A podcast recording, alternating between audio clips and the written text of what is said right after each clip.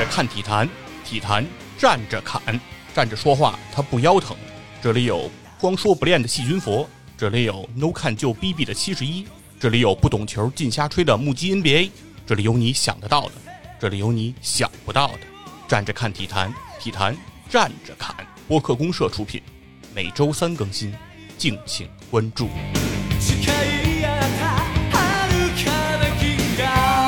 欢迎来到体坛站着侃，我是光说不练的细菌佛我是 No 看就 B B 的七十一，啊，又看见七十一了，真是高兴。好熟悉 啊好熟悉。然后呢，咱们体坛站着侃，嗯一共现在呢正式节目已经是录了十期了。对啊，然后其中还有一期是我的这个直播回放啊，一共有十一期节目。嗯那也就是说，马上呢，大家听到的这一期节目就是体坛战战侃的第十一期正式节目。正式节目，嗯。哎，已经录过十期了。嗯。啊，根据国际惯例，我们也准备水一期。啊，这个跟大家呢也是聊聊我们的心里话吧，嗯。然后跟大家交流交流。然后同时呢，今天这个节目也非常重要，嗯。对于我们来说，对，因为呢，体坛战战侃呢，它是隶属于播客公社的一档节目，哎。众所周知啊，超游的听众肯定是众所哎周知。对，播客公社的老大是老袁，是吧？所以呢，我们这一期节目呢做了十期了，也算是有一定的这样的一个算是小的成绩也好，还是有哎很多的不足也罢吧。嗯嗯今天呢，也给老袁做一个 review，对所以我们今天也请到了老袁。嗯，哎呦我去，这都过了一分多钟了，我这一直等着。我说你什么时候介绍我呀？不是，别扣帽子啊！就是比如说什么老大不老大，还是播客公社的，这个我正好也是借着体坛战士侃这个机会，咱现在听众也不多，嗯，先说明一下，播客公社呀，它本来就是一个给播客们共同提供一个公有流量池的这么一个计划，嗯，对，就是所以其实在这个下边这个专辑，你看大家也不会认可我是一个主播，大家也就偶尔在各个节目里面听到大家 Q 我一下，嗯，就是我其实就是想说，有很多的节目呢，它自己本身那档节目是有一个很明确的方向定位。嗯，那在这种情况下，大家的兴趣不见得只有那么一个两个。哎，那就比如说我们现在佛爷在带的这个《体坛战士侃》这个节目，嗯。那同时游戏也是一个很重头的，佛爷一直在从事的体育项目嘛，对吧？对对，对非常重要，非常重要。对，嗯偶尔也会让佛爷，就是大家如果是对《野史下酒》这档节目有印象的话，也会经常在那里面听到佛爷的声音。对，其实做播客的人，不就是一群爱好比较广泛又喜欢表达的人嘛？哎，对，没错，那我们其实就相当于用播客公社这么一个统一的名义，能够给播客们一个。发声的渠道，渠道。然后能够组合出一些不同领域的专辑，对，然后供给给，比如说像我们的七十一，然后还有包括，当然目击不是太典型啊，嗯。因为本身自己就是体育类的这么一个节目，对，能给大家一些空间和节目，供大家能够去跟听众交流，嗯，这个是主要的目的。好，这说了半天了，那个开始你的汇报吧，是吧？军队汇报开始，刚才这一段节目，我们可以称之为老袁讲两句。好，那那个刘书记继续发言吧。好，啊，是这样啊，也是跟跟大家也来汇报一下，就是整个体验站着侃呢，我们做了这十来期的节目之后，嗯。现在呢取得了一个成绩，就是首先呢，我们就看单一平台吧，我们这个量最大的这个平台，嗯，在这个平台上呢，现在我们有六百多的订阅啊，这也非常感谢在这个话匣子前啊的每一位啊给我们点了订阅的朋友，对，然后呢，我们的这个总的播放量呢，现在是二点三万。我们一共现在上了，包括我的直播呢，是十一期节目。当然有一期是转采的远方周末计划啊，不记录我们的这个数据啊，大概就是二点三万，差不多是这样的一个情况。然后其实对于我个人来说呢，对于这个数据，我本人还是比较满意的，嗯因为在之前其实和这个工鹏的呃支大爷是聊过这个事儿的。支大爷问过我说，对于这体坛战战侃你开始做，然后你对他的期许是个什么样的情况？哦，我这正好帮着 Q 一下芝芝吧，嗯是吧？因为很多人咱们这么说呀，根本不知道他是谁。对，这个工棚的芝大爷也是一个播客，对，嗯，他们的节目呢叫差点 FM，嗯，差点 FM 是非常不好，不是非常 非常好哎啊，是哎我记了啊。非常好，非常好，非常好的一个这个栏目啊。啊，对对。对，这个不断的被一些人 Q 到的这个支大爷感兴趣的呢，也可以去差点 FM 那儿订阅收听一下啊感受一下。对其实大家去看一看差点 FM 的这些节目的这个起名儿啊，起的就非常的有个性，什么就聊到这儿吧，我们先吃早点去之类的啊，对，都是让人感觉一看了就想听。哎，那你跟工鹏支大爷当时聊的是怎么个结果呢？啊，我跟支大爷当时是这么聊的，我说我对于铁战砍的期待呢，可能就是说我先要做十期，然后十期呢之后呢，我期待的它的这个播放量到一万，然后呢，它的总订阅超过五百，这是我当时对于这个数据的判断。然后大概呢，现在我们这个时间已经到了。然后呢，如果是现在回过头来 review 的时候，呃，基本上我们也是可以超出这个我的目标来达成。嗯啊，而且那个相对来说，我的这个预计呢，也可以说还比较准，比较靠谱。那所以说可以看出来，就是说在大家的帮助下吧，然后在每一个听众的这种支持下，体坛战战侃其实还是完成了自己的一个近期目标吧。嗯对，当然我们的远期目标可能说第五十期，我们到时候也可能会做这样一个回顾。然后看看那个时候我的自己的在现阶段啊，对这个节目的这个设想，到那个时候能不能达成啊，也是一个期待吧。啊，是这样。那所以说，体坛战凯呢，算是取得了一点点成绩吧。那这一点点成绩呢，其实是来自很多人的这个帮助和支持。对，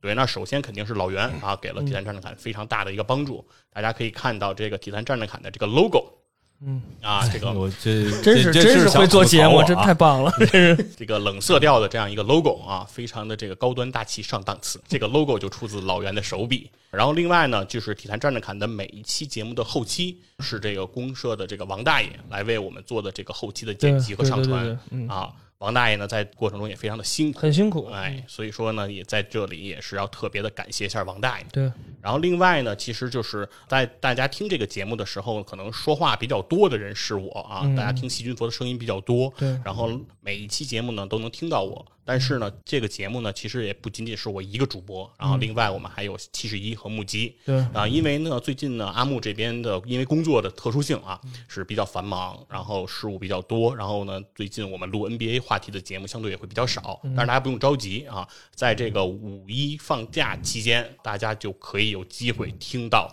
木鸡。再一次参与到我们的节目，然后我们又会展开一个关于 NBA 的话题。对啊，这个话题也是非常的精彩和引人入胜。嗯，另外一个更重要的主播呢，其实就是七十一了。对哎，然后呢，大家很多人可能还对七十一的声音也好啊，对他的名字也好呢，还没有那么熟悉。嗯所以现在给七十一一些机会啊，让七十一给大家介绍介绍自己。呃，做一下自我介绍？哎，对，刚开始做播客是早已现在已经就是不更的弹丸游戏广播，可能很多有文化的听众可能知道弹丸。然后，如果知道弹丸的话，就知道我跟那个就是弹丸的站长 TC 一直在录这个弹丸节目。后来，然后站长成立了这个远方，然后我一直也跟他做。然后这么多年来吧，从一我们应该是从一三年开始录弹丸，到现在做了很多的节目，包括我之前自己也在荔枝上上过我的那个七十一体育调频。哦虽然只有短短的十三期节目，就是我一个人录，基本上都是一个人录，只有两期是七十一是一个有前科的体育主播。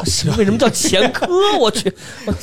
我是一个有背景的主播啊。然后虽然只是短短做了十三期，但是我对于这个播客这块儿还是非常喜欢的，因为我个人也比较喜欢体育，像足球、篮球，包括现在还在看，包括以前也打。然后现在就是，其实关于体育方面，不光是足球、篮球，然后包括一些像奥运会啊，包括一些像像之前跟那个军佛录的 F 一啊，我之前都有看，然后看的还比较多。那现在可能因为工作和生活的原因，可能一些比赛看的比较少，但是对于体育的热忱，我到现在为止还是一直没变的。所以说，当时军佛找到我，应该是在过节期间吧，我记得是春节。春节期间，嗯，对，春节期间找到我说，希望咱们做一期体坛战争感这种节目。然后我其实当时非常高兴，因为我其实对于七十一体育调频后来就不做了。其实我是因为是工作原因也好，是个人这个懒惰的原因也好，其实我是心里有很多的这种不舍的。那突然军服给了我这么个机会，然后一起我们俩一起在做这个体坛战士卡，其实我也很开心的，也也希望这个大家多多关注这个我们体坛战士卡这个节目，也能在以后的节目多多听到七十一这么富有磁性的声音啊。对，在这儿这个大家在评论区啊，听到这儿的朋友啊，我觉得统一回复一个七十一吧，我觉得这是两个数字又好回答，对吧？或者你回个七幺幺也行。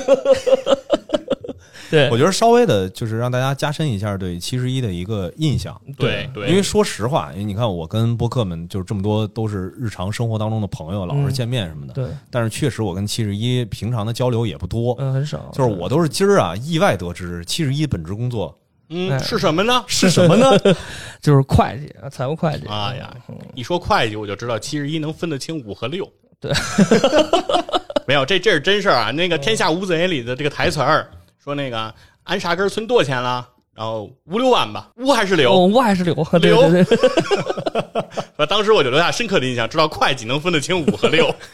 就光知道个五和六就能当会计，你是这意思吗？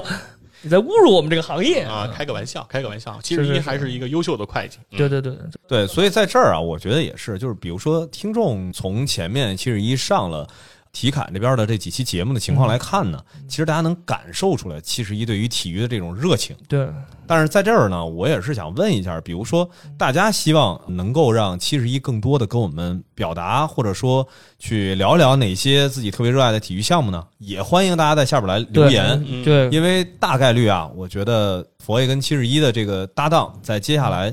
在体感当中的这个出现的频率，也是会越来越稳定，越来越高。嗯嗯那所以呢，你们俩也稍微聊一聊，就是嗯到底你们对于体育的这个兴趣，就是都有哪些不同的一些，比如说赛事也好，还是类型也好。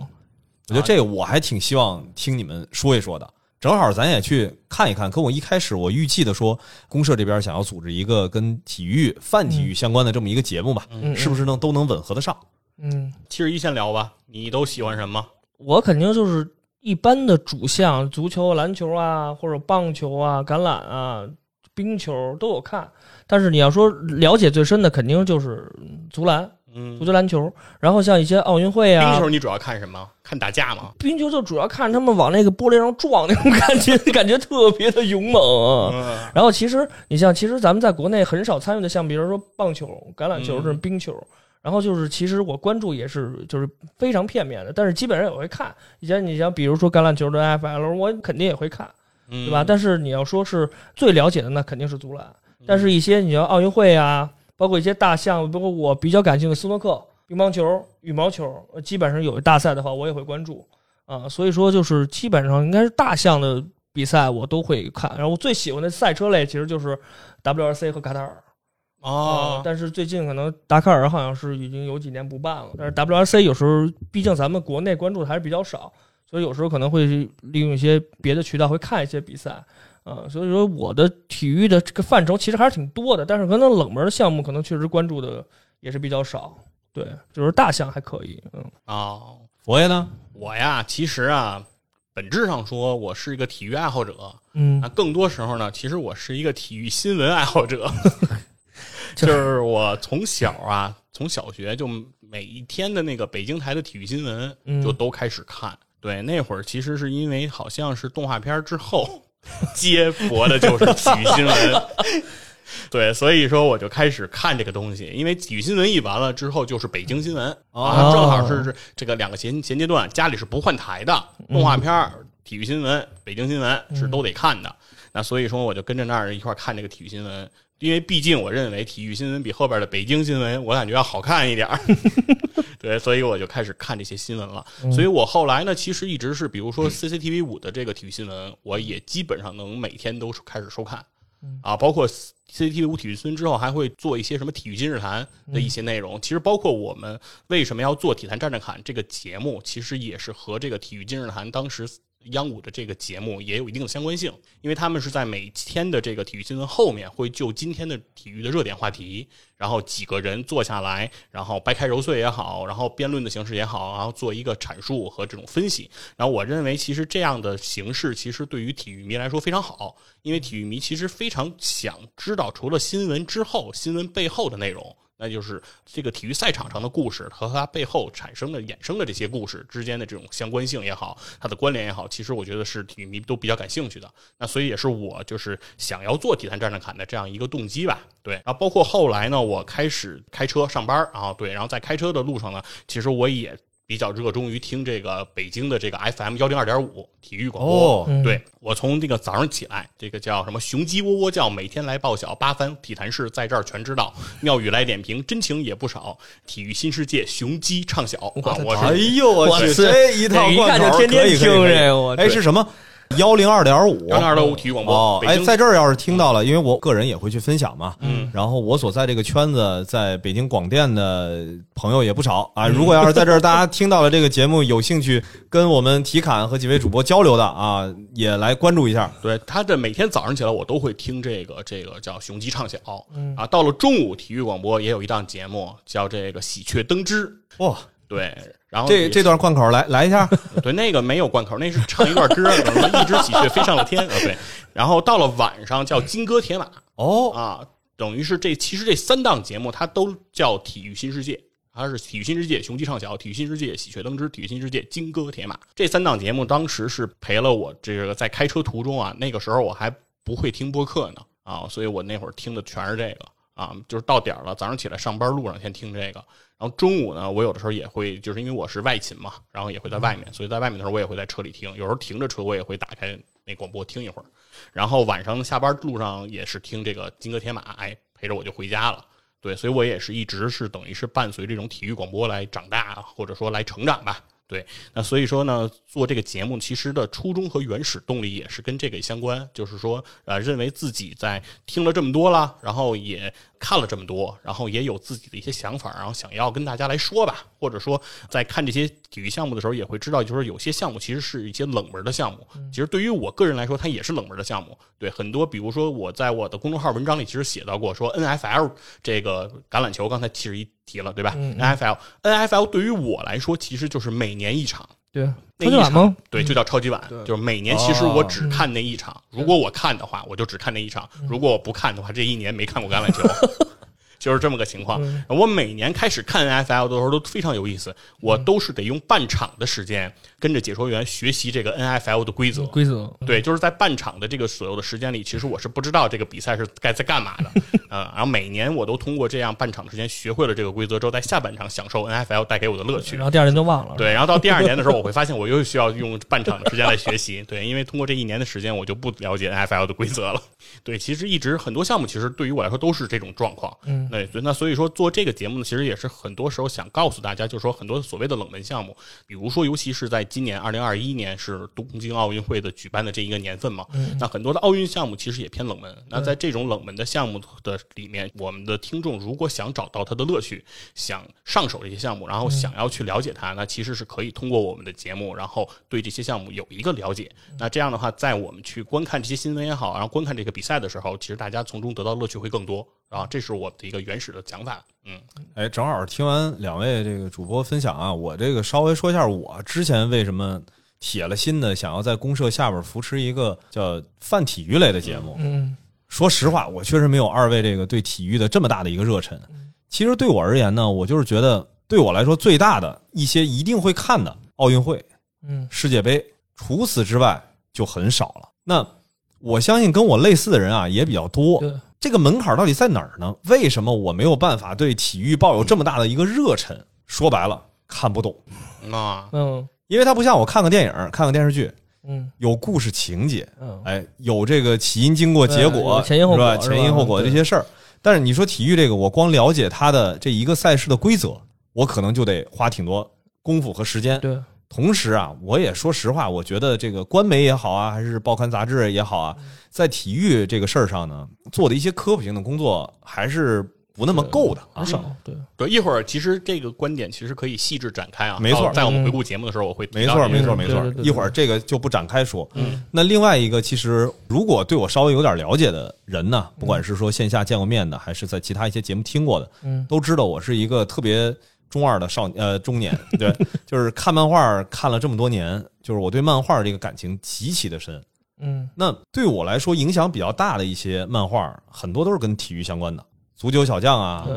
灌然篮高手灌篮高手啊，对对对，棒球英豪啊，哎。网球王子啊，网球。王啊，网球王网球王子可能稍微我看得少靠后了对对，可稍微看的相对少一点。对，棋魂啊，嗯。一会儿会提到。好的，好，嗯好。其实我从看漫画的时候，我发现漫画在这一点其实做的很好，嗯就是我绝不可能说我看一个体育类的漫画，我根本看不懂他们在干嘛。对，但是你真的说让我看完一个漫画，我就了解了完整的体育的规则吗？那大家看就远远不够，远远不够。但是我会因为看了这个漫画，我会喜欢上这个喜欢这运动。运动，就像足球小将，然后那时候小学就开始去，大家都踢足球，哎，踢足球都是瞎踢，对对对对对就是一群人围着球开始抢，对，连门都没有。你想想是不是？小学很多时候说大家拎着球下去踢球去，互相抢，没什么规则。对哎，但是你就接触到了，哎你能感受到这一个球带给大家的这么一个乐趣乐趣。对篮球也一样啊。嗯嗯那会儿哪那么多说，哎，咱们我基本上上初中的时候开始看《灌篮高手》，就是我们那时候的一个感觉就是，篮球会打不会打不重要，女生看着帅比较重要。耍帅，对，哎，但是实际上你跟着这个漫画或者跟着这个篮球，在感受到的自己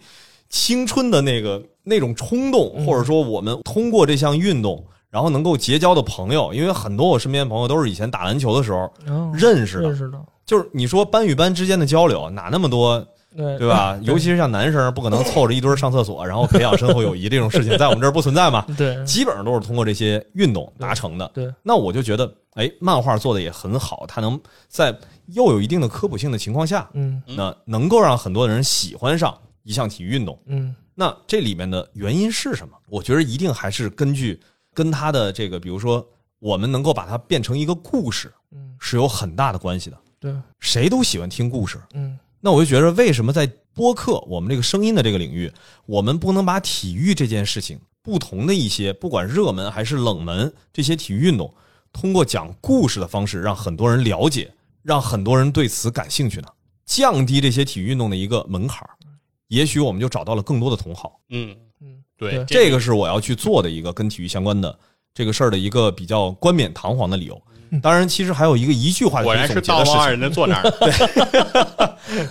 体育类的节目啊，相对来说它的商业机会被挖掘的还是很差的。嗯所以在目前啊，我们听播客这个领域里面，因为之前我也跟很多的播客都交流过，大家觉得做体育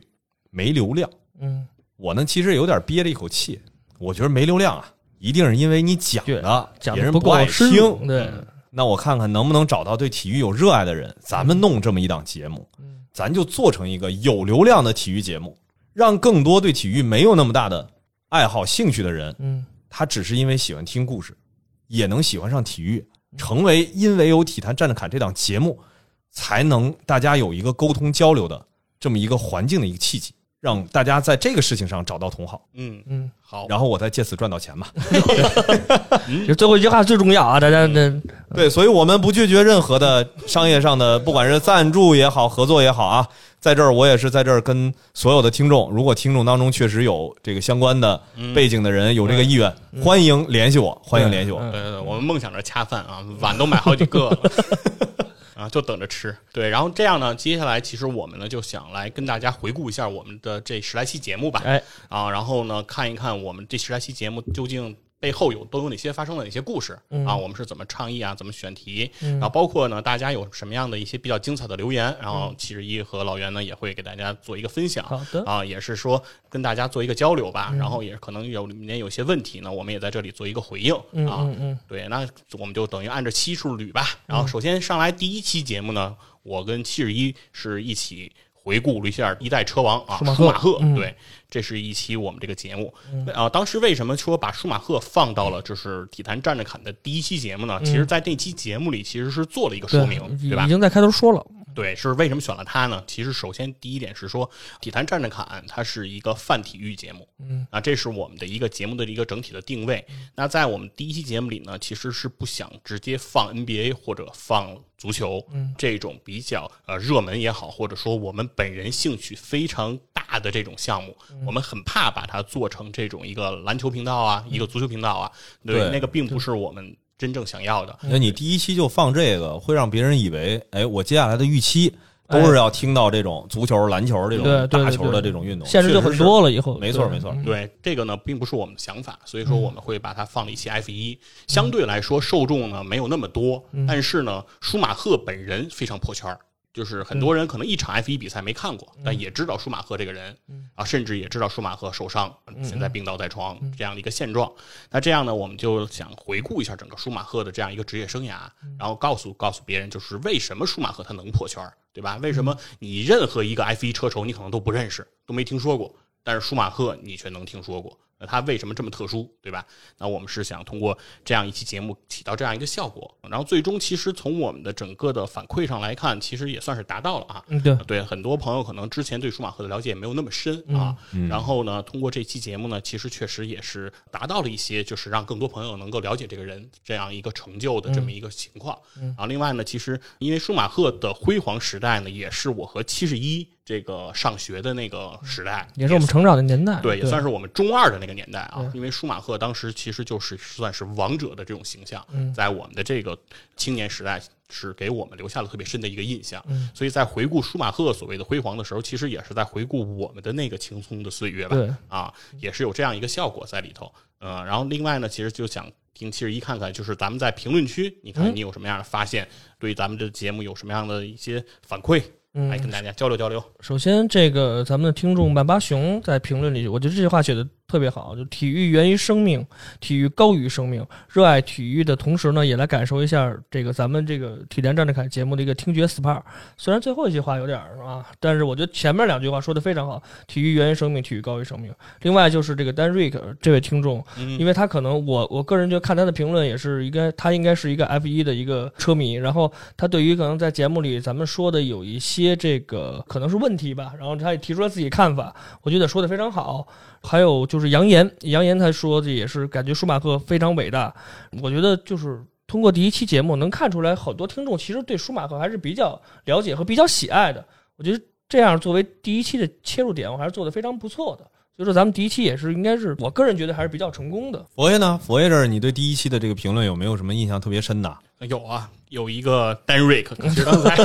刚才其实一提到啊，丹瑞克绝对是一个 F 一的车迷，啊而且是一个绝对比我对于 F 一更了解资深的车迷，嗯。尤其他是一个法拉利的这个粉丝嗯。啊，所以说他其实说了一些内容在里面对我提出了一些质疑啊，他说他是 F 一和这个法拉利的双料粉丝，嗯。那他这个时候他就会质疑我说我对于舒马赫加盟法拉利之后取得的成就的这种过度的这种包养吧，嗯。或者说里面节目里其实我是谈到了这样一句话，我说我认为在九十年代的时代，那个时候法拉利并不能称之为一个豪门。啊哦，这个是我的这个在节目中的原话。那事实上呢，确实来说，他会认为在从一九六一年开始，其实法拉利是夺了多个冠军了、啊。在舒马赫之前，其实已经有过无数次这种冠军的经历了。那这样的一个车队，为什么我会认为说在九十年代它不能称之为豪门？啊，这是他对我的一个质疑。那首先一个是确实来说，我的这个表达呢，确实肯定是有一些问题啊，而且对于法拉利的历史，我的了解其实没有他深。对，这是事实，就是我对这个法拉利到底在哪年都拿过冠军，我的了解肯定是没有他深的。而且我对于九十年代的法拉利确实也比较印象流，就是确实我是认为在舒马赫去之前啊，法拉利你没有怎么太关注这对个，我没有关注过这个车队。那事实上呢，我通过整个数据，其实它也罗列了，其实从九九年开始，法拉利才拿到在九十年代的这个车队冠军。嗯也就是说，整个的九十年代，其实法拉利就拿到了这一次冠军。那所以说，在我看 F 一比赛中，我会有这样的一个印象的原因也是在这儿啊。那另外一个说法就是说，从九九年一直开始，然后一直在这个法拉利会连续的一直夺冠，然后持续到了这个零八年。那也就是说，其实这里面会有一个定义，就是说你会认为什么样的是豪门？对，如果说过往取得过辉煌成就的车队，它就是豪门。如果你的标准是这个的话，那我说九十年代的法拉利它不是豪门，那一定是错的啊，这点毋庸置疑。但是如果说对于他之后的连续夺冠缔造的那个辉煌来说，那那段时间的法拉利呢，他可能在我的标准里，他就不是豪门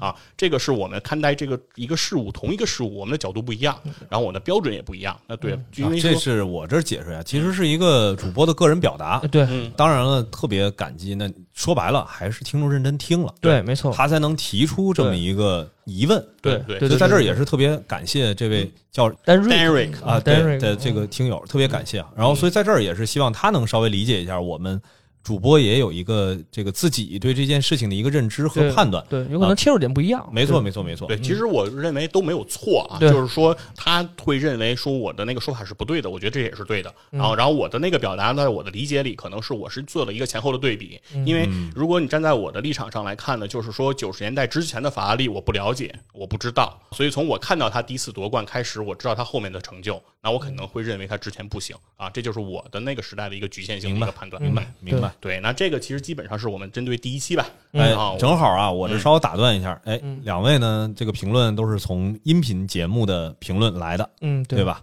哎，我这儿啊收到了一个来自于虎扑的评论，哦呃，稍微泼个冷水。哦，这位同学呢是说我们在借舒马赫这个热度在蹭他，然后认为我们不应该去拿舒马赫去消费。那这个负面的内容我看到之后啊，因为确实虎扑那边呢，我也是想尝试性的去分发一下，因为毕竟嗯大家都知道这个体育，我如果要是只在音频的站内去分发，嗯还是听众比较少的嘛，对，我们一定要去第一直男平台。对在这 Q Q 虎扑呢是吧？对好嘞，好嘞，好嘞。那确实，我得到这么一个评论，我还是比较意外的，嗯因为我觉得我们已经刻意的跳开了这种所谓的蹭话题、蹭热度，选择 F 一和舒马赫了。那我不知道你们两位是怎么看待这个事情？因为这个呀，我也特别想说，通过这儿呢，跟听友去交流一下。嗯假如说我们在聊的所有的故事，一定不能去挑选那些主流的、热门的、具有话题的人物。如果我们这么做，就是在蹭流量。那请问这节目还咋做？啊，我觉得是这样。对于虎扑的这个评论啊，我本人不是很在意。嗯对我认为这虎扑这位朋友的评论已经非常的克制和客气了。哦在虎扑的标准语境都应该是给爷爬，哦，所以说我我认为已经很很客气了啊。通过我对普普的理解，所以我觉得无所谓。其实每个节目或者包括每个选题，你选择的人物也好，你选择的故事也好，一定会有人，比如说他非常喜欢，然后我一直觉得你聊到的人是我非常喜欢的人，是在我是我心里的 YYDS 对吧？是我心中永远的神，那他就会非常喜欢你。选择了他的偶像来聊，当然也有的人也非常喜欢这个人，但他的想法就是说，因为那是他非常非常喜欢的人，他不希望有任何一个人来玷污他。对，啊，对，所以这也是大家的一个想法。我觉得这这些想法，我觉得都 OK 吧。然后，其实不管你是怀着哪种态度，然后呃，我们觉得说，至少我们聊的人，如果是你感兴趣的，然后哪怕你觉得我不够资格啊，不够班来聊他，那我觉得也是我能接受的一个范畴。因为我更期待的是更多的人去了解这个人，更多的没错人去对他感兴趣啊。我其实也是回到我们最开始说做节目初衷嘛，我们不就是想通过声音这么一个媒介，媒介然后让更多的听众开始也去喜欢我们喜欢的这个项目对对对对吧？也去喜欢我们喜欢的那些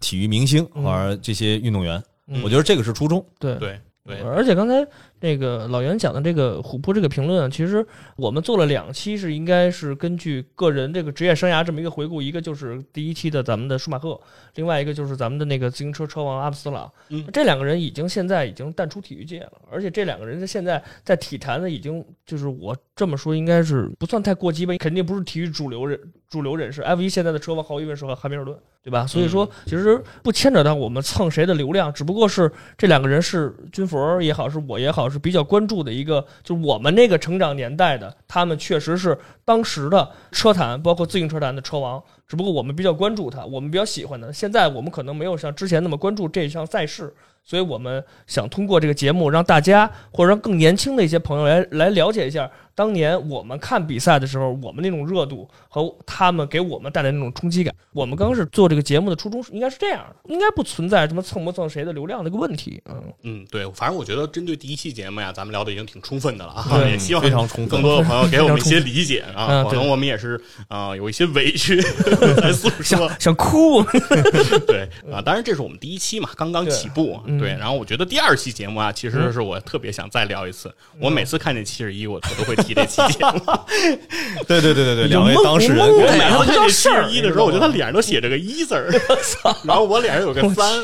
对，这是我们一期关于欧冠第一轮淘汰赛比赛的一个竞猜，对，一共四场比赛，然后我们也是呃聊了一下我们的欧冠回忆。其实那一期节目是我认为啊，是我和七十一之间在聊体育话题中，我们俩聊的最透彻和，最充分的一期。很很很尽兴的一期节目，很嗨啊，很你们聊的嗨非常嗨啊。对，非常开心。对，可以说其实我们在那期节目在之前做的基础准备不是很足啊。对，因为那一期节目实质上是和舒马赫的第一期节目是在同一天录的。没错。然后我的大部分精力其实是聚焦在了舒马赫那一期节目上对。那第二期节目其实我聊的并没有那么多，嗯，对。但是第二期节目其实我们是有一个纯球迷视角，对啊，两个人然后针对自己然后所看好的球队，嗯然后发表的这些观点，包括自己过往的这种欧冠的回忆，对，对吧，嗯，对，尤其是我们先给七十一的伤口啊撒把盐，啊对吧？我们说一下 AC 米兰，我们零七年复仇了，我再跟你说一遍，雅典我们复仇了啊。对对对，说说是如何败给利物浦，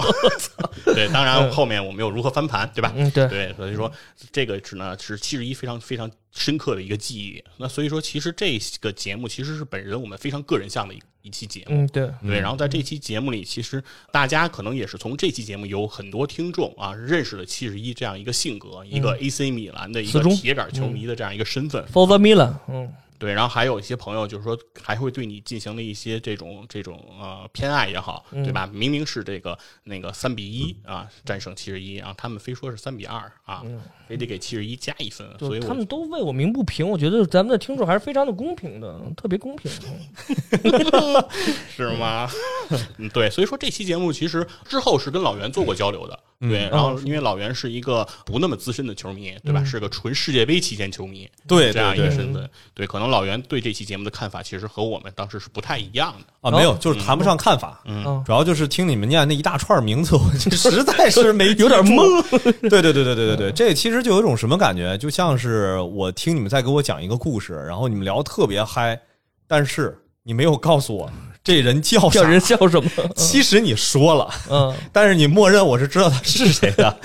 对，对，就是这个是也是我其实为什么聊足球的话题有的时候会相对少，嗯就是我们有时候会刻意去回避，比如说欧冠也好、英超也好这些话题，其中一直也是有这个担心，因为对于球迷来说呀，很多东西如果说的特别清楚，那就会显得有点多余。啊，这也是我一直在思考的一件事情，就是比如说，呃，库里，包括 NBA 的话题也是这样，比如说库里投了一个篮儿，然后说得得了三分，如果这个时候我要给你解释说篮球场上啊，他画一条线啊，离这个中圈最近的一个大圈儿，那个之外投篮就能得三分。对，如果是按这样的一个规则来解释这件事情，我觉得可能很多看 NBA 的人就没法听这个节目。啊，这个倒是这个能理解。对，所以说那个这个东西到底是说多球迷向，然后或者说多让大家能够更多的人去接受，那这个度和这种中间选择的技巧，其实也是一直在思考的一个过程。嗯，然后在。之后的其实也有足球的节目，其实大家的感受会和这个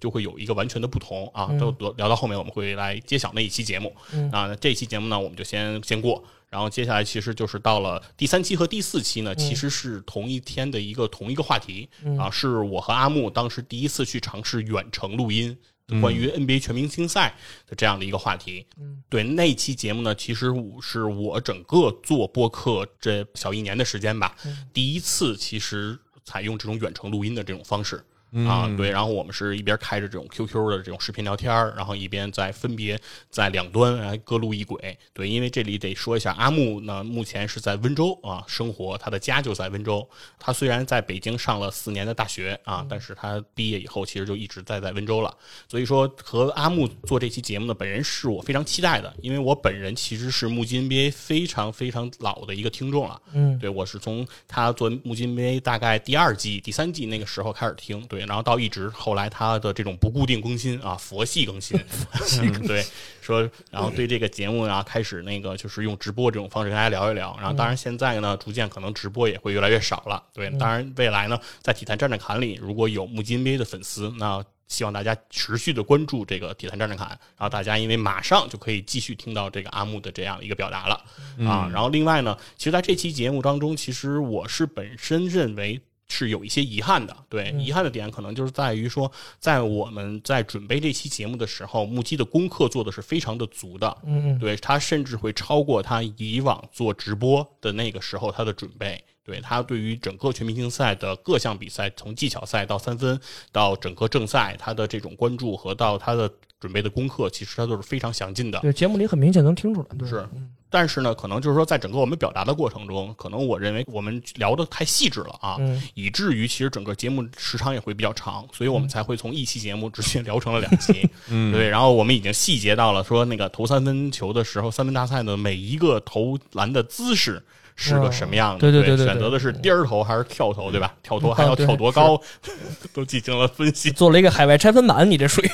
是我们确实是确实是聊的会比较属于技术流拆解那个。对，然后当时包括是 two motion 还是 one motion 是吧？嗯一动还是两动？然后这些东西的拆解，其实确实能看出来，就是呃，木基在这个 NBA 这个领域，他的资深度是非常够的。对对对嗯对，他的对于这种篮球的技术的这种讲解是非常细致的但同时呢，另一方面，可能对于呃 NBA 不那么熟悉的朋友来说，听上去感觉就会有点儿。摸不着头，脑，嗯对，一头雾水。觉得有点太难了。嗯，当然呢，对于木金 NBA 的之前过往的粉丝来讲呢，可能又觉得节奏上会有点拖，因为毕竟解释了太多东西了。对，因为毕竟我会在这边会再做一些解释和补充，那这些补充可能对于他们来说又是多余的。然后另外一个呢是过往，包括我自己本人都是听木基一个人聊这样一个项目，聊这样一个比赛，对，聊这样一个分析，那都是听他在一个人聊。那这一次呢，其实是我们两个人在做交流和对话。那在这个过程中，其实我们也是第一次合作。那在气口上，在这种传递上，其实可能还是有一些问题。后期其实我跟木基也做了比较长时间的一个沟通和交流，然后包括我们的节目如何去变相和如何做一些改革。然后希望其实，在马上大家能够听到的这期节目里，可以看到我们的一些变化吧。然后我们也是想让节目的内容呢更加的丰富，然后在情绪上呢，可能更会设置出一些对立对这种冲突的感觉，这样呢能够给人给大家可能感觉节奏上的一种更加的明快的那种感觉，会有变化对，这是我们的一个期许，然后也是希望大家能够在我们接下来的那一期节目的评论中，然后给到我们一些反馈吧，然后大家做一个对比，就是说看看我们是不是通过我们的努力和我们的这种呃思考吧，嗯对，有没有一些成长和有一些提高？对，其实这是更多的想说的这两期节目的一个内容。特别欢迎能够有木金 NBA 的听众朋友们，如果在这听到这儿了，是不是可以啊、我不知道到底有没有听友群，因为确实我、我不在之前木鸡有听友群的，木基对对 NBA 对是一直有听友群的，是一个 QQ 群，嗯，哦，对，我就说也希望大家能够给到我们一些节目的反馈。呃建议、呃反馈。建议对对对对对对我们不断的去优化和调整。对，没错。其实下一期我们这个就有一个很大的改变，所以说为什么要远程？可能当面就容易打起来，所以说我们 我们还是会比较安全的方式来录制节目。啊出出出于人身安全的考虑是吧？好嘞，好嘞有点意思，嗯。嗯对，然后接下来呢，就是 NBA 两期之后呢，嗯。其实就是一期和这个钱粮胡同对，的一个联合制作的节目嗯。啊，也是从这期开始，我们就开始去频频的抱各种大腿了啊，我们开始那个尝试这种联合的制作。对，嗯。那这一期节目呢，也是实际是和野人，因为我和野人是在超级文化呃已经合作了很多长时间的这样的一个朋友嘛。嗯。然后呢，钱粮胡同呢，其实也是从我在去年认识野人之后了解的这这个节目，嗯然后也可以看到，其实在这一年当中，钱粮胡同的这个成长是非常快的。对对对对啊。对，刘书记说的特别对。对。对，是说我们其实是我眼儿瞧着这个节目啊，嗯。从这种并不是非常的引人注目，然后到今天，其实我们可以看到粉丝的数目的增长嗯。啊，然后节目的质量啊，然后大家的这种互动性啊，各方面其实都是非常高的一个节目了。嗯。啊，所以说我也一直跟野人的合作和这个聊天其实都是非常愉快的。嗯。啊。野人其实可以是我认为的，在我生活中遇到的人里头最会聊天的前三名之一。哦，哦对，就是我会认为这就是会聊天啊，嗯就是说不见得是说是叫，比如说会讲故事也好，或者演讲能力强啊，这都还不是。他的最显著特点就是三个字儿：会聊天儿。好，在这儿要是有钱粮胡同的朋友听到了的话呢，也希望啊，在钱粮胡同的群里面，然后说一声，我们也 Q 到了野人。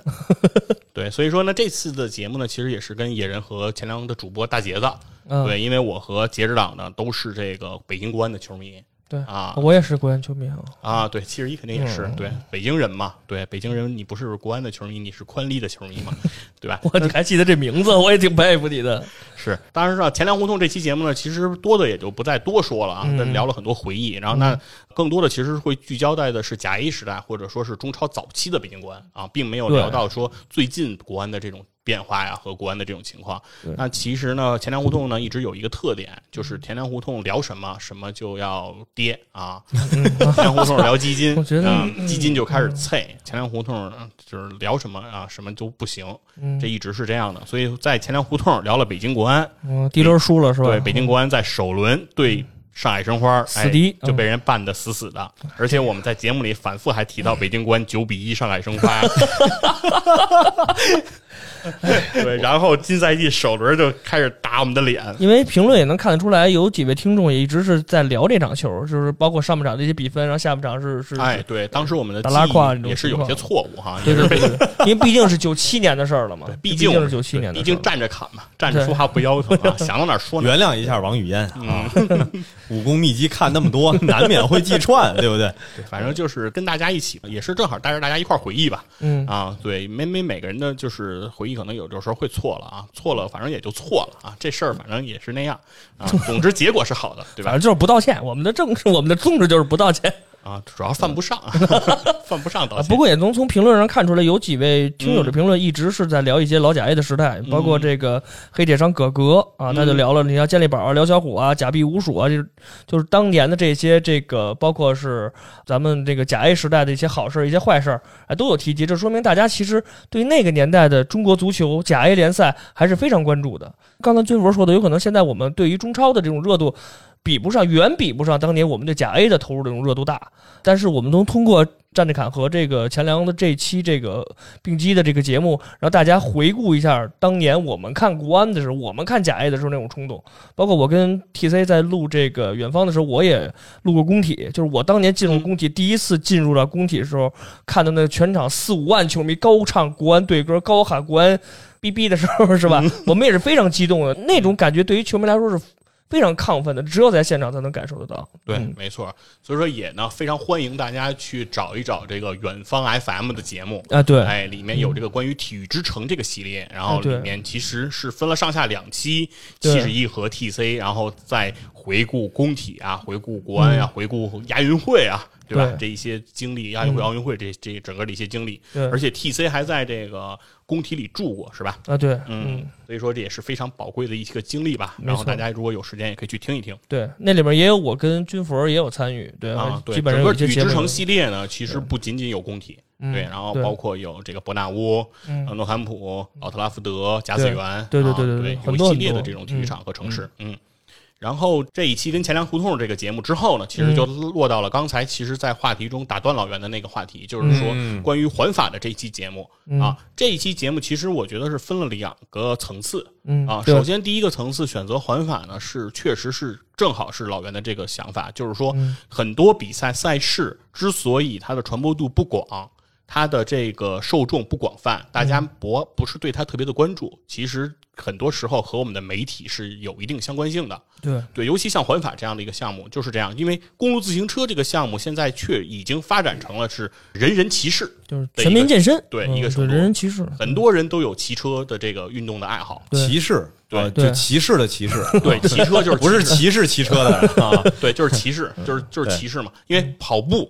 跟这个很像，跑步的人叫跑者，跑者，嗯。对，骑车啊叫骑士。现在这两个身份都是一种荣耀。嗯。啊，就是你跟别人说我是这个，哎，别人就对你挑大拇哥。哦 哎，是是是，为人民服务嘛，送外卖。那叫骑手，我记得那个，好，反正就是说，其实对于这个本身，大家的参与度是非常高的。对，但这么参与度高的项目，为什么大家却对它的这种关注度会不那么高？是对，那其实是我们的，我认为其实，在我们的媒体上是有一定责任的。嗯对，这个责任是在哪儿呢？就是在对于环法这个赛事的这个直播，因为在我们的对于环法这个节目的讲解过程中，其实给大家是讲到了一些战术，比如说放兔子。啊，放兔子，然后大部队如何去蚕食，比如说然后后勤啊对然后整个拉火车是为什么要采选用这种方式来操作？然后在前面的这种辅助的骑手是如何做这个破风？嗯那这一系列其实在里面的运筹帷幄和这种波澜壮阔是非常的多的。嗯，但是在我们的这个转播过程中，其实我们的电视台其实有的时候对于这些画面的捕捉是不够到位的。对，很多时候，其实电视台的画面里，比如说兔子刚撒出去，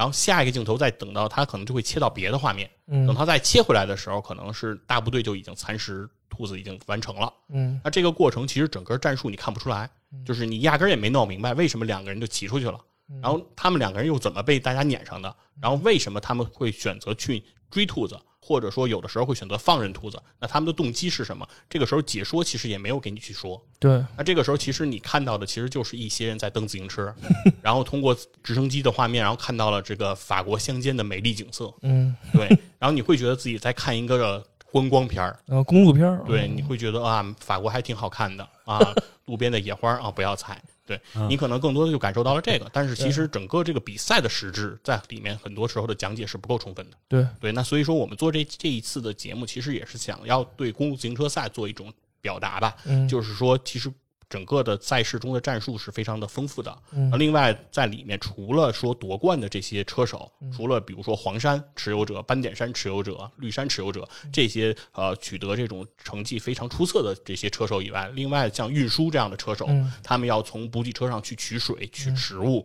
给到自己的主将。让自己的主将保持一个好的状态，取得成绩。对那同时自己还要保证自己要在关门时间内完成比赛，这样才能保证自己在下一段赛段里还出现在赛场上，对还可以继续承担运输手的这样一个职责。那这个其实对于每一个车手来说也是非常关键的。那其实我们中国的车手，第一个参加混法的车手，他的第一项的这个职责就是这个运输。对，就是后勤。嗯对，那他通过这个运输，他最终其实是取得整个完赛的最后一名。嗯，那在这个拿到这个名次的时候，赛会是给到他一个奖项的，叫红灯笼奖红奖。灯笼奖。对，哦这个奖项其实不仅仅其实是在就是呃对他的这样一个完赛的一个纪念，其实也是对整体这些运输手的一个鞭策也好，激励也好，就是告诉大家，即使你承担的是。运输手，你不可能登上领奖台，但是你的每一份努力，其实整个赛会也是看得到的。对，也是一种激励和鼓励。对认可。对，其实这也是整个这项赛事的一项伟大之处吧，或者说它的丰富之处。那这些内容其实，在我们过往的媒体中，它的报道和它的阐述其实是不够充分的。所以，让很多人其实对于环法的理解，相对于可能还局限在说，这就是一帮人比谁蹬车蹬得更快。嗯的这样一个方向上，所以这可能是我们做这一期节目最大的一个初衷。那除此之外，其实在这期节目的第二层次，其实我们因为是要讲到一个关键人，对，因为每一个故事、每一个赛事，其实都要有一个核心的人物。那这个人物就是莱斯阿姆斯特朗。嗯，莱斯阿姆斯特朗最大的争议其实就是跟兴奋剂相关。对，金耀。对，其实呢，在这次的这个节目里，其实我和七十一其实是充分交换了我们的意见，就是对于禁药的态度对，和对于禁药它究竟在历史上是怎么去演习的。嗯，这也是你争议最大的一个目前啊的争议最大的一个观点。嗯嗯，对，其实这一一直以来，其实是我认为的一个最大的观点，就是在我一直秉承的理念里，其实都有一句话，就叫做“查出来的是兴奋剂，查不出来的是高科技”对，因为这个确实是我们整个禁药这项事件在这个历史上发展的一个客观呈现。嗯对，因为在历史上，其实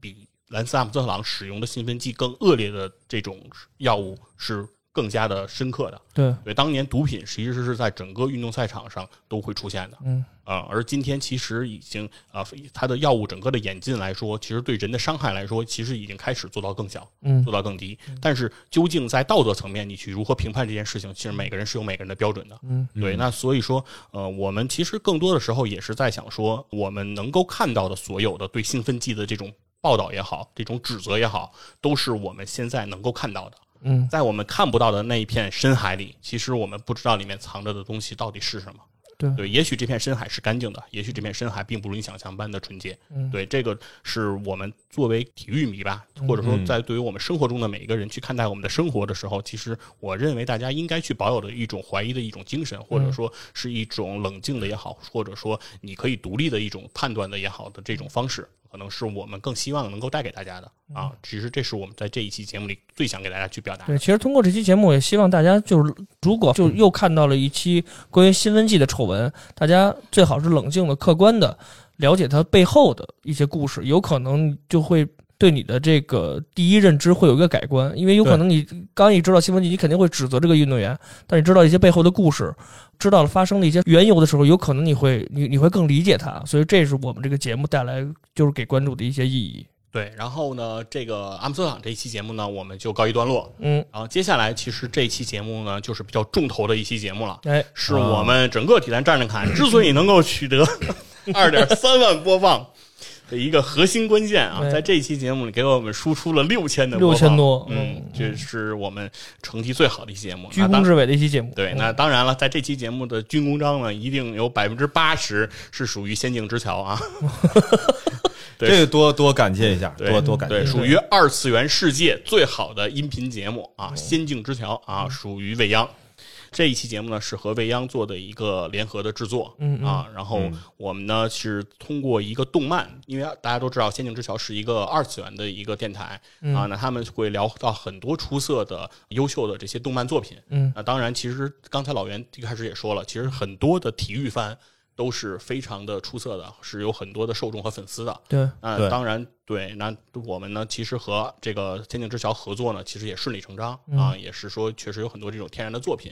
那其中呢，其实我们呢也是选择了一个相对来说不那么热门的一个内容，对我们没有从《灌篮高手》开始，我们也没有从足球小将开始，嗯。对，甚至呢，我们也没有从未央热爱的网球王子开始，对，然后我们呢，先是要从这个棋魂啊来入手啊，因为确实来说呢，大家可能会觉得，呃，棋类项目它究竟算不算运动嗯啊？这个可能是会有一些争议啊，啊，我觉得这事儿的争议啊，其实我们不要去解释，嗯就直接看所有的跟棋类有关的，到底是在央视的 CCTV 哪一个里面看，哎，你也就能判断得出来了。嗯对，就中国棋院到底是归哪儿管是吧？国家体委。对，其实呢，这个呢可能会有一些争议，但是因为它是确实特殊，因为我们谈到的其他的所有运动项目都跟身体的相关性更大，嗯，但是棋类这个项目是跟智力的相关性更大。那现在全世界有这个智智奥会叫智运会，有有这种比赛，全世界范围的，对，是有的。是有的，所以所以说应该这里面是有棋类的，对吧？所以说他应该是在肯定是在体育范畴里，这是跑不了的，对吧？是嗯对，那这一期节目呢，其实还是想说呢，就是它的特点呢，也是跟其他的节目呃也是比较鲜明的。嗯啊，那那在整个内容的前半期呢，都是由未央来给大家讲解、讲述了这个《棋魂》的这个动漫作品嗯啊。当然，未央的代入呢也是非常的强啊，他是踏实亮的粉丝，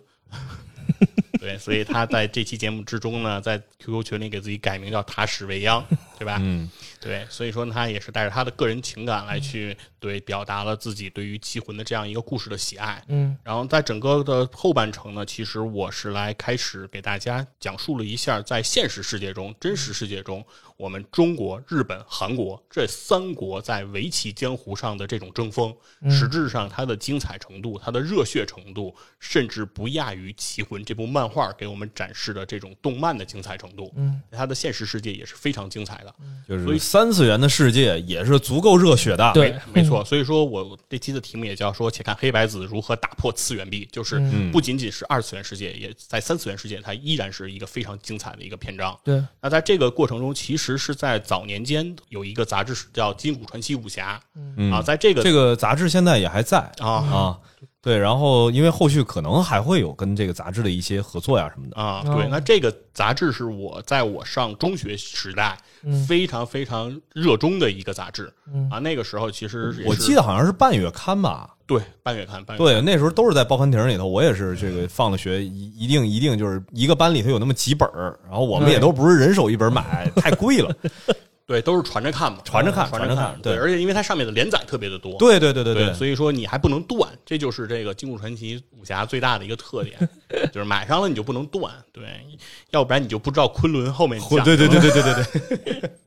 对，所以说这个呢，就是我们当时的特别热衷的一个杂志。另外，这个杂志社的这些编辑也好，这些作者也好，其实对体育也是非常的热衷，嗯。所以其实他们是对这一段中国和日本的这个擂台赛的这个篇章，其实是做过武侠这种风格的演绎。哦。和这种描述的，对，嗯。然后包括他们比如说对鼓励这个大力开杯手的这种形容 啊，我都是其实从那个里面得到了很多的借鉴，嗯。然后和和这种营养的吸取。其实包括其实，在互联网上，现在你从某音，然后从呃某站，你都能看到很多关于其实围棋在这个阶段的这种对抗也好，这种篇章的这种演绎，其实都非常的精彩。那我在整个的这种讲解过程中，其实呃，如果你有心的话，其实是可以听出来，可能是对某些内容的这种借鉴也好，对某些内容的这种复制也好的这种篇章，一定是有的。对，因为在整个的过程当中，其实这些在你脑海中留下的印象是非常强烈的。这种强烈的印象，它不仅仅是在情绪上的一个印象，有的时候更多的是情节本身在你脑海中刻留下的这种这种痕迹，其实是很难在表达中我去完全把它剔除掉的啊。对对对，这个不是我刻意想去抄，但是确实是在我们的表达中，有的时候是难免会留有这样的影子，这是一定的。所以在这里也跟大家做一个说明啊，如果您在未来，比如说啊、看到的、听到的某些内容和我们的内容表达，比如说有相近的地方，那可以负责任说，那对方大概率会在我之前，对，因为我不太相信。有 UP 主或者是有制作音频、那视频的人，或者写文章的人，能够是听了我的节目才去做的，对，这一定是不可能的，一定是我先看他的，对，一定因为是我在准备这期节目的时候，其实看的东西和我阅读的东西的量是更大的，对啊，所以说我能借鉴的东西也是更多的，嗯所以说这一点是跟大家提前做一个说明吧。嗯如果你认为这期节目可能里面的内容和你听到的东西太相似了，或者有一些问题，那我就先给你道歉啊，嗯是我可能是里面会有一些内容确实有了借鉴的内容，但是我已经具体说不清楚我到底借鉴了哪一个部分了，这是一个事实。对你，如果你想让我做一些比如说标注啊、指引，这个我也做不到了，因为它已经融到了我的脑海和我的记忆里啊，已经成为了我对这段历史、这段故事的一个重要的组成部分了啊。嗯，在这儿也是，我觉得，呃，因为这事儿啊，说实话是后来我跟细菌佛交流的时候，嗯，因为我也是《金谷传奇》武侠的 这个忠实的读者，嗯对，所以我能理解到说，我们其实后来讲奇魂涉及到后来那一部分这种比较偏向于武侠化的演绎，嗯肯定是有一部分不管叫借鉴也好，还是说在结构和表达方式上面深受其影响也好，所以今天咱们录音这时间还挺特殊，嗯嗯，今天啊，四月二十六号是世界知识产权日，哦。哟，所以今天这个事儿，我特意我跟那我先磕一个吧。我倒不觉得说这件事情有多大，但是在这儿确实我也是想就说明一下，因为除了像我们体坛站着侃的节目之外，很多播客节目呢在做的时候会大量的从网上去找到一些资料。嗯嗯。那如果说我们的这个资料已经非常明确的指向到同一个信源的情况下，嗯那大家必须，呃哪怕说我们找不到这个信源是什么，但是确实这个大量的信息我们是从第三方的渠道，不是我们自己消化和整理出来的，嗯。还是一定要在节目当中去说一下，嗯，尽量啊说明一下，尽量说明一下。我找不到，但是哎，我目前的所有这些资料的来源是嗯不管从互联网上来还是怎么样啊，我不是刻意的要去侵权。去去去抄袭什么东西。另外一个呢，也是呃，我在这想稍微强调一下的，就是关于奇婚这期节目，嗯我觉得更主要的呀，除了说佛爷的这种武侠化的演绎方式之外，嗯其实更多的从整期节目的比重来看，佛爷在里面倾注出的对于围棋这一项运动的一些感悟、嗯体会，然后包括说呃，泱泱这边对于围棋这种投入，其实我们是能感受得出来的。它其实是独立于这种情节之外的，独立于故事之外的。嗯，所以在这儿也希望听众能够去给予理解。嗯嗯，对，然后另外也是给大家说一个这种题外的故事，嗯就是我们在录这期节目的时候发生的一个小的片段吧。嗯就是因为这期节目我们最后的结束点是结束在了聂卫平的身上，嗯是从知乎上的一个问题来做的结尾。嗯这个问题的那个标题就叫做说聂卫平到底有多厉害。嗯。然后这个问题下面的最高票回答的回答答主就是聂卫平本人，对聂卫平呢本人对这个事情做了一个回答，然后并且呢也对我们这些普通人吧，并不是棋手的人或者说并不从事竞技体育的人给予了他的鼓励，就是说你在这个世世界的任何一个时候，你可能都会有别人都不看好你的时刻，但这个时候如果你坚持，你去努力，你每个人都有机会去创造属于自己的奇迹。对，没错。对，那当我们聊到这一段的时候，其实未央在我的对面是已经有要哭的这种局面了。哦对，能够明显的感觉到他的情绪已经非常的饱满了，哦，而且他可能已经呃回想到了很多，比如说他在过往生活中。的这种经历，然后他为之而付出，为之而奋斗，为之而呃感怀的事情吧。因为所有的每个人，其实所谓你被一个情节也感动也好，其实你最终其实都是被自己所感动。我是能感受到他的这种感动的。那那个时候，其实我们是没有继续再进一步的往下深入的探讨和或者说深入的去删这个情。我就是尽快的，然后和维扬把这个话题就终止到这点，然后把整个节目就结掉了。嗯啊，没有说。再进一步的去渲染这样一个更多的一个情绪，嗯，那其中其实很大的一个程度上呢，其实也是想说这个节目本身，我并不希望它变成一个有主播在里面哭出来的这样一个局面，这是从节目本身呈现效果上来说的。嗯然后另外在生活中呢，我也很难面对一个女孩在我的面前哭，对，这是从现实生活中我的角度来说的。对，还是很 man 的哈，我们军嗯峰不是，主要是怕泱泱老公进来打他。啊，主要是怕挨揍。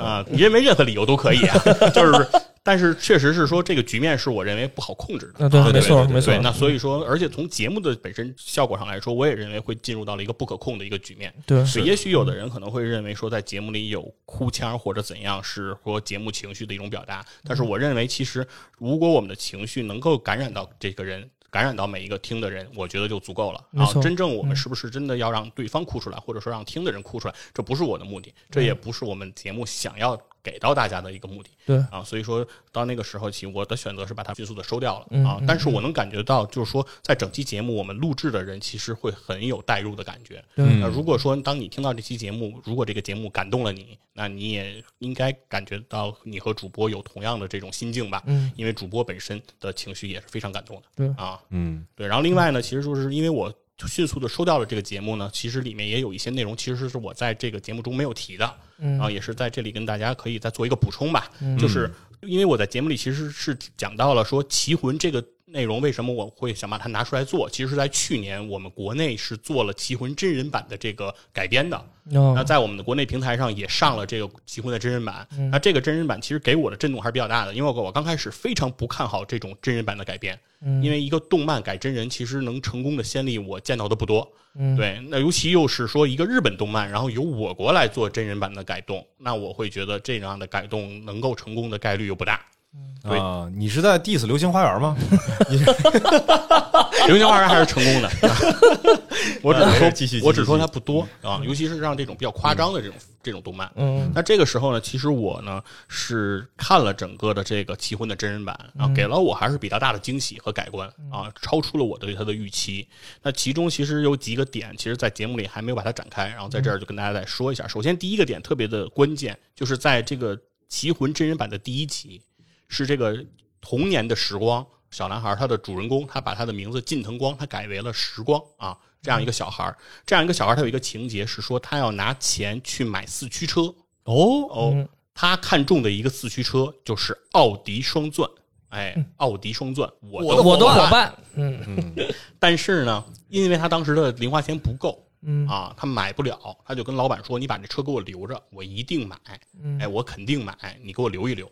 等他回去，比如说千方百计筹到钱，准备去买这个车的时候，就在他前面的可能一秒钟或者几秒钟，买走了。这个车就被别的小朋友买走了。哦，哎，老板就说：“我不能老等着你呀、我得做生意，对吧？这车呢就卖给别人了。嗯那但是呢，现在有一个车我可以卖给你，对吧？是这个双星啊，这个嗯这个车，哎，这个车我可以给你。”然后当时的这个时光这个小朋友啊，一脸的愤怒说：“我才不要什么双星，我就要双钻。” 哎，这个时候我当时就觉得这个编剧特别有生活。对，事实上在实际当中啊，双星代表的应该是田宫嘛，对吧？对这个其实是整个四驱车的鼻祖，或者说是人家的这种原创。实际上，奥迪的双钻呢，是我们国内的玩具厂其实是在仿制仿田品宫的这个四驱车，对实质上是这么一个内容。但是在我们小的时候，大家也都是认对，双只。认双钻，没错没错没错是这样的对，大家的概念里也是双星是山寨的。对对对对，我没错。我不管你到底卖多少钱，对你说你那老贵了，我也不服。反正双钻才是正品。对对，所以当时看到这一幕的时候，我觉得，嗯，编剧是用了心了，就是他不是在随便编这么一段情节，这段情节一定有他的童年回忆在里面，他的那段童年回忆和我是可以印合的，所以是我觉得这个时候是给了我一个最大的惊喜。然后另外一点呢，就是在整个《棋魂》这个真人版改编之后，他们进入到职业选手这个篇章的时候，之后这个情节的发展中和真正的原作有了一个很大的区别，就是在我们国内真人版改编里面，很大的篇幅去聚焦了我们的围甲联赛。哦，就是引入了我们的围棋职业联赛的一个内容，或者说我们的棋手面临着一个比较大的一个问题，就是进到这种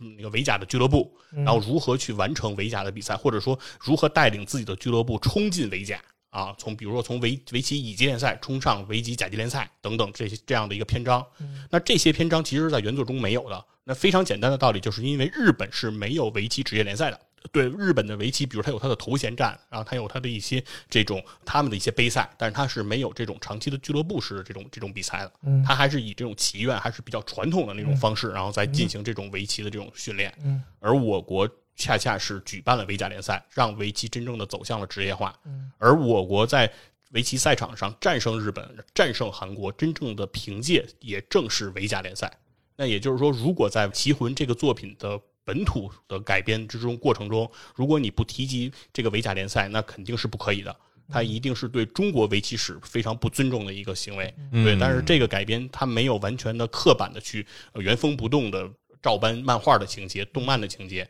而是在我们的本土的这种嫁接上、本土的这种改良上，其实做了一个很深入的工作。其实也可以看得出来，整个团队不仅仅是对呃原作《棋魂》这种内容的一个深入的一个把控，嗯其实也对围棋整个运动在中国的发展，其实也有他们的深入的思考。所以说这个能看出来，其实整个这个剧作它的用心程度是可见一斑的。比较用心的，对，值得我们尊重。对对对，他不光是了解棋魂，他还了解咱们中国的围棋联赛。对对，所所以说我觉得，而且从运动本身来说，我就是至始终会认为，任何一项赛事、一个项目，它一定要走向它的职业化，是它的发展的必经之路。没错，就是嗯如果是不管你怎么去说啊、呃暮鼓也好，说以前的岁月有多么的经典也好，但是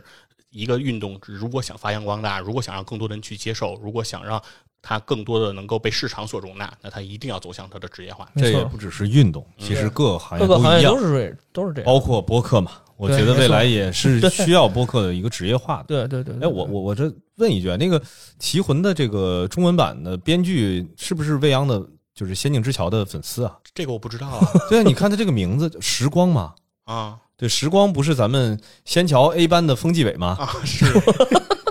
重名了，重名了是吧？嗯啊，只是重名是吧？但那应该没 Q 一下他反正没提，他在啊仙境之桥那个群里没提过。啊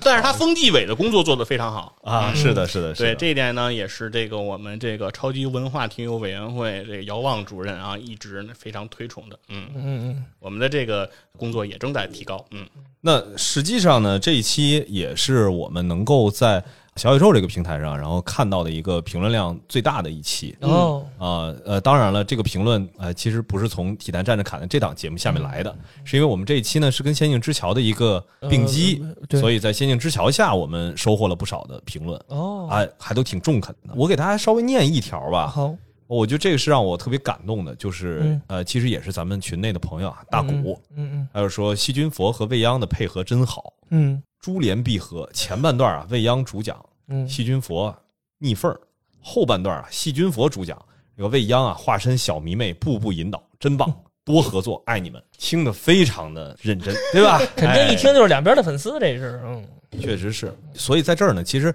啊，又是向这个听友们啊。求一下大家在各个平台上的互动，对因为说实话，我们更多的看到一些互动，看到一些评论的时候，嗯也是一个所有的这个做节目的主播们，然后很希望能够看到的一个局面嘛。对，嗯。所以在这儿也是稍微的再鼓励一下，然后包括说，如果听到这期节目的朋友，也欢迎在各个平台也都稍微的订阅一下、评论一下。对对对，嗯对，然后也感谢大家吧。然后对于这个体坛站着侃也好，对于仙境之桥也好，对于刚才提到的钱粮胡同也好，嗯然后多多的支持。对啊，然后呢，也希望大家在节目之中呢，广泛踊跃的呢，给我们做一些评论，评论和反馈，对，说有哪个地方讲的不对的、不足的，然后大家都可以提出来，我们一起来共同成长吧。嗯嗯。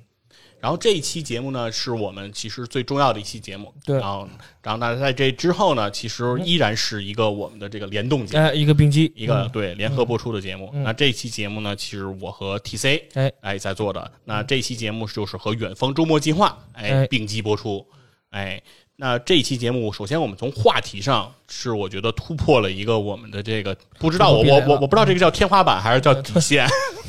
我这真不知道你们俩怎么想的，真的，我就不明白，真的。其实这个话题的选择啊特别有意思，就是我和院长，就是黑水公园的金花同志嗯，对我和老同志交流的时候，然后说这个体育，然后院长就说什么算体育啊？然后院长就说：“你看飞镖、弹球，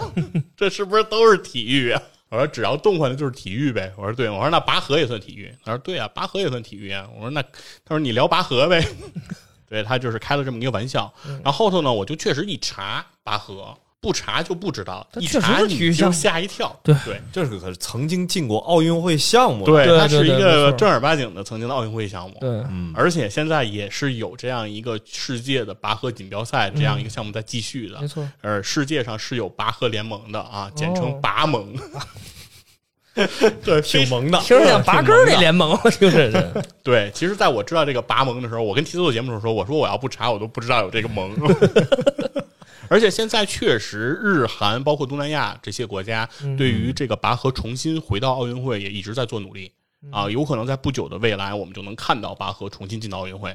那他的这个地位也好，他的整个关注度也好，肯定还会再上一个台阶儿。反正今年的东京奥运会是应该没进来，再看以后吧。对看以后肯定会有机会。是，然后那而且呢，其实我们每个人在我们学生时代，在我们工作之后，其实都在不断参与这个拔河。对嗯，对，哪怕你说你真没上手怎么拔过，对吧？从小你是比较瘦弱的这种选手，那你肯定也是在场边给大家加过油，对吧？对喊过那个一二。对，所以我就觉得当时觉得这个东西太有意思了啊，嗯真的想跟大家聊一下。然后另外呢，就是正好跟 TC 就聊到这个事儿，然后 TC 也很兴奋，嗯，因为他看过一个讲拔河的电影儿对，啊，专门讲的就是这个八个女性啊，日本女性参与拔河的这样一个故事。嗯啊，当时他也很惊讶的，就是拔河这个东西之前是一个正规的体育运动嗯，啊！我很惊讶的是，居然有电影还讲拔河，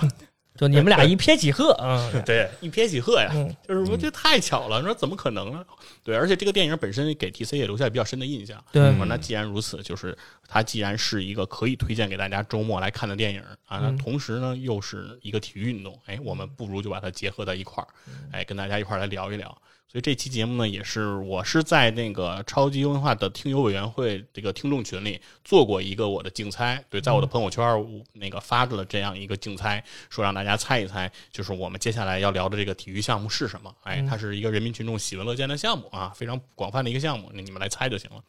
那猜中率呢是百分之零啊，嗯确实没有人把它你是有选项还是让大家填空？没有选项，没有选项，就是就是大家随便说啊随便猜随便说，随便说。嗯然后对有甚者呀，是在这个竞猜里啊，把这个奥运会的这个几大项、几十个小项啊，都在那个竞猜里都给我列出来了。嗯，啊，答了一条可能都答不下，然后又用一条补充。对，即使在这种过程中，他都没有答对，因为嗯拔河还没入奥呢。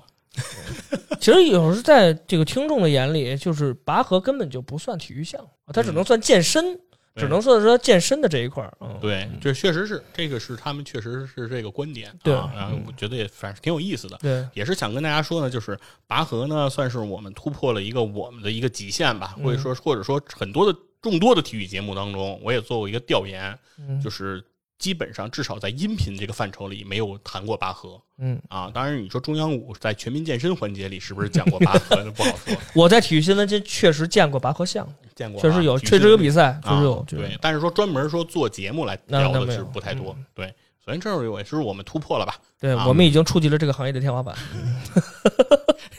你确定不是地板？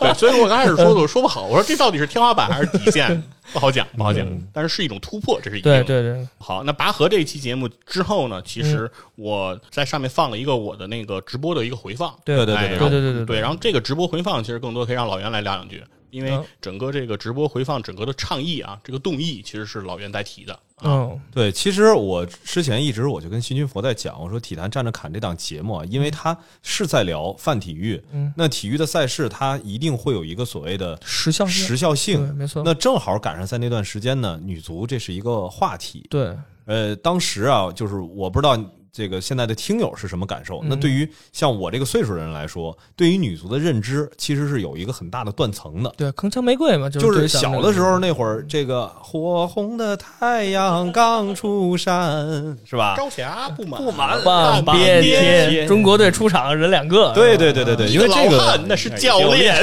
你看大家都耳熟能详嘛，对对对就对这个东西都有一个印象。那这就是跟女足相关的，对，所以在当时我们觉得，哎呀，女足在咱中国那简直就是一个，铿？锵玫瑰呀，没错，哎，但是好像从这次这个女足突然在新闻上面成为一个爆点之前，嗯感觉已经沉寂了非常很长时间了。对，所以那个时候我就发起这么一个动议，我跟嗯徐军佛说，我想听听你，哎，作为一个一直还在关注足球的人，嗯你跟我说说这个女足嗯到底有什么回忆？嗯。然后在当时啊，确实，其实徐军佛觉得是因为我不关注体育，嗯。哎，所以其实对女足有这么一个，不管叫误解也好啊，还是说有这么一个理解上的偏差，嗯，那其实关于女足可聊的话题还是还是很多的。很多的，包括说呃，大家对于这种女性的这种大的运动的这个赛事的一个职业化的嗯发展的一个不平衡吧。嗯就是后来其实，在整个的直播的那个环节当中，哎，佛爷也是提到了相关的一些观点。同时啊，我也是希望说，那既然我们想要时效性，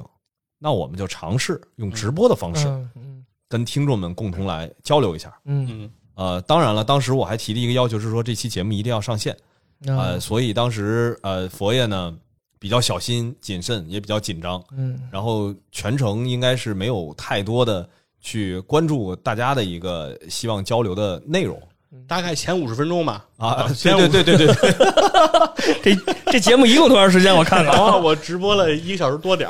儿，一个小时十八分钟，嗯前五十分钟。嗯，百分之八十，对对对对对对对。不过另一个其实也是我想要哎在这儿跟听友们稍微的征集一下的，就是我特别希望呃佛爷能够尝试练一练单口，因为嗯。大家也能感受得到，佛爷不管从表达的这个技巧方面啊，还是从录节目的时候这种状态来说，我始终认为，哎，佛爷是能够去做一些单口的节目的。对，他可以的，嗯因为确实是没有必要有一些，比如说，不管是有时效性也好，嗯还是说这个体育赛事本身就有很完整的故事性也好，我觉得佛爷是绝对能够承担得了的。对所以这也是我给他就是相当于布置了一个小作业吧。对。今儿老板下任务了，你自己看着办啊。没有这个，这就是任务。这期直播就是任务。嗯对，因为刚开始老袁跟我说要做女足直播啊，其实负担心理负担还是挺重的。嗯因为这个整个女足的发展，其实这些年其实它并不是我们想象中的一直如日中天。就是铿锵玫瑰之后，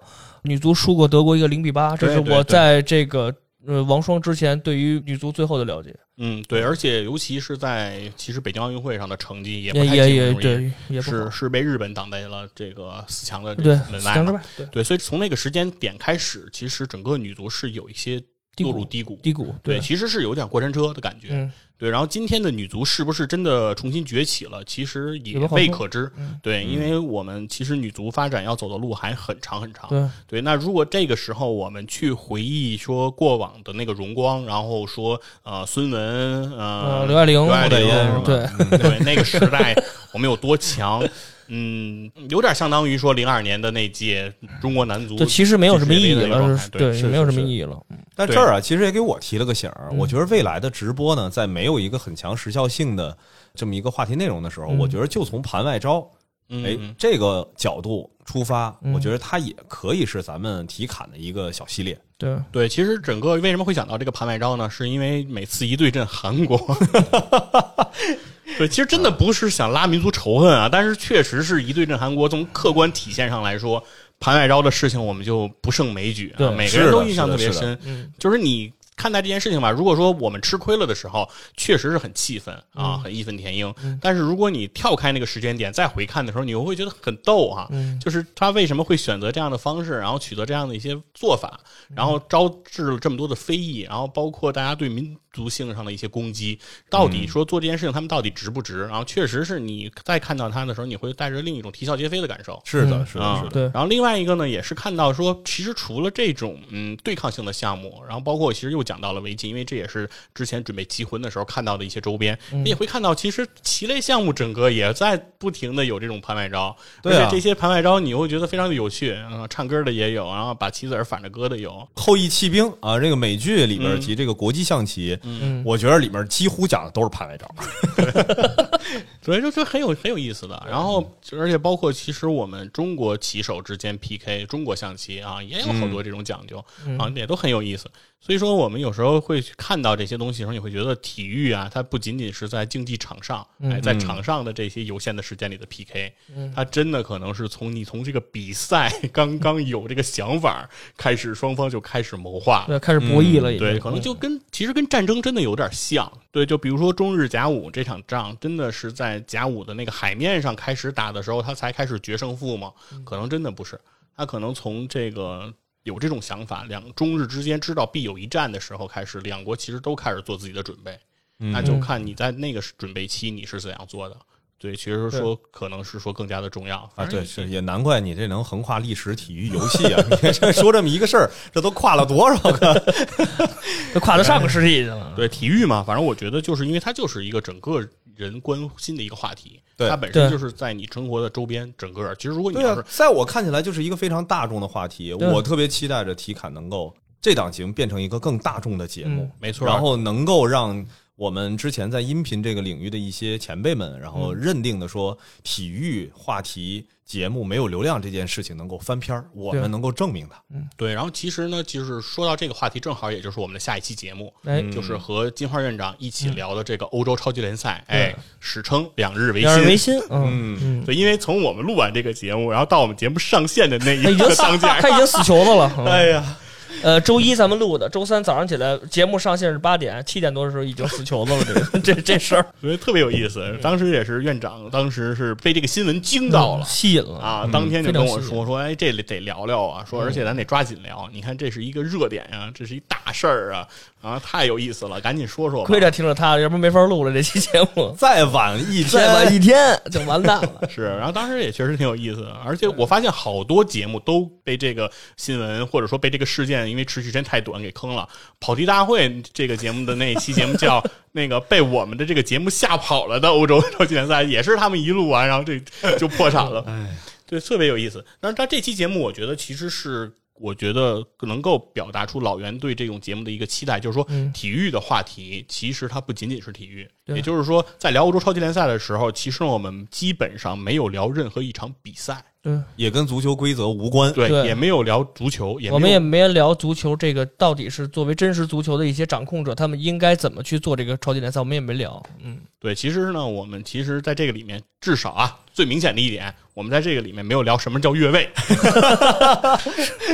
什么叫红黄牌，我们都没有说，对，嗯都没有说，都没有说。那这个就是说，你看待这件事件的时候，其实完全你可以不不用去管这个足球，对，它就是这些人的一个权力的游戏。嗯，这里面充斥的就是金钱、交易、黑阴谋啊、阳谋，就都是这一些。其实你看到他们每个人的动机，其实到最后归类之后，利益驱动对，它都是一个利益驱动。然后这个利益驱动背后，他们每个人是怎么博弈的，每个人是怎么想的啊？其实这个是这个江湖最有意思的地儿啊。这个是其实为什么我们爱看体育，很多时候其实真的是因为那个球很精彩吗？不是，也不一定。也是背后的一些事儿，对吧？没错嗯，对，就是其实包括球员他为什么在场上有这样精彩的表现，甚至于也是基于他背后的这些事情。对，没错，嗯。对，反而是这些事情，我们认为更有的魅力。对。所以在这期节目里呢，其实我们聊得很热闹啊，嗯。包括就是啊，分析他们的动机，包括我们开的脑洞，说未来还要怎么办啊，弄一个世界超级联赛，我记得金花很激动的，嗯，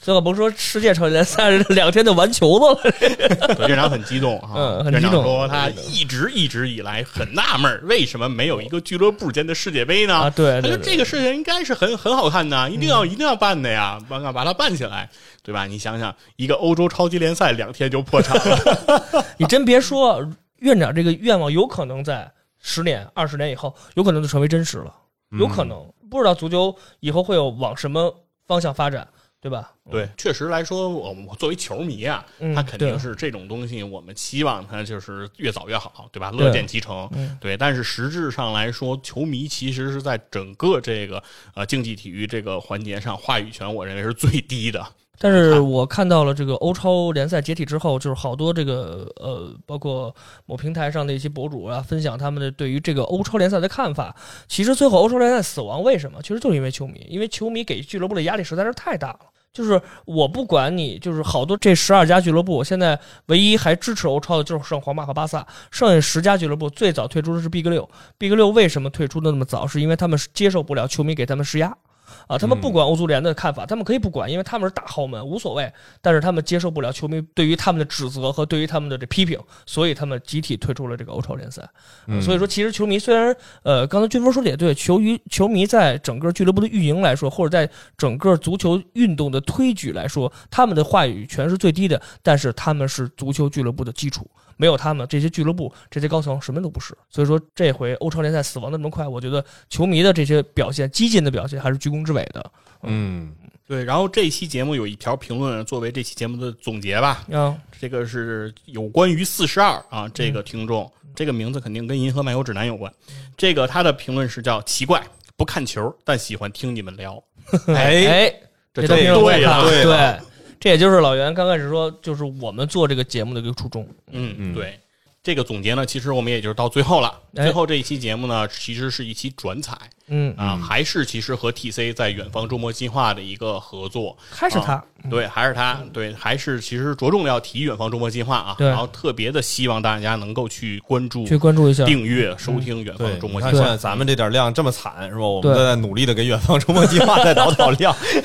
对，而且这个包括这个老袁，包括军佛，包括我都在远方呃远方里也也做过节目，包括周末计划，这个军佛参与的比较多，包括我也参与比较多，嗯，嗯，所以如果说是站着侃的这些听众喜欢我们俩声音，也可以 关注一下远方周末计划。对，然后而且这一期节目呢也是比较特别，它又是一期这个赛车的节目。啊嗯对，而且呢，其实这还是一个奥斯卡的去年的热门影片啊嗯啊，《极速车王》。嗯然后是福特大战法拉利这样一个电影。这个电影其实，在去年呢，它的这个怎么说呢，就是呃威望也好，或者说它的这个提名也是非常的多。然后呢，大家的关注度也很高。国内引进之后呢，票房也是不错的。TC 呢也是去当场看了这个电影，然后他通过这个电影呢，他其实也是第一次了解到了一个比赛，叫勒芒二十四小时耐力赛。我天，哦，嗯。对，因为这个电影其实他讲的这个比赛就是一个比较特殊的赛事，嗯。就是叫勒芒二十四小时。就是围着圈跑，嗯呃，对，对吧它是围着圈跑的比赛但是一个特点就是这个比赛要历时一昼夜，